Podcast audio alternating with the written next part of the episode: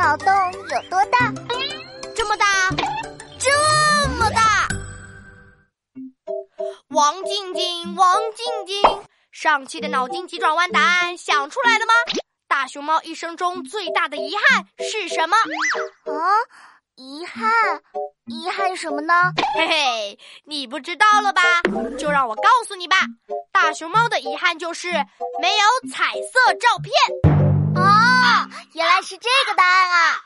黑白的大熊猫，好好笑哦。嗯，我也有一道有趣的题目，你听好了：黑母鸡和白母鸡相比，谁比较厉害？黑母鸡和白母鸡都是母鸡，有什么好攀比的嘛？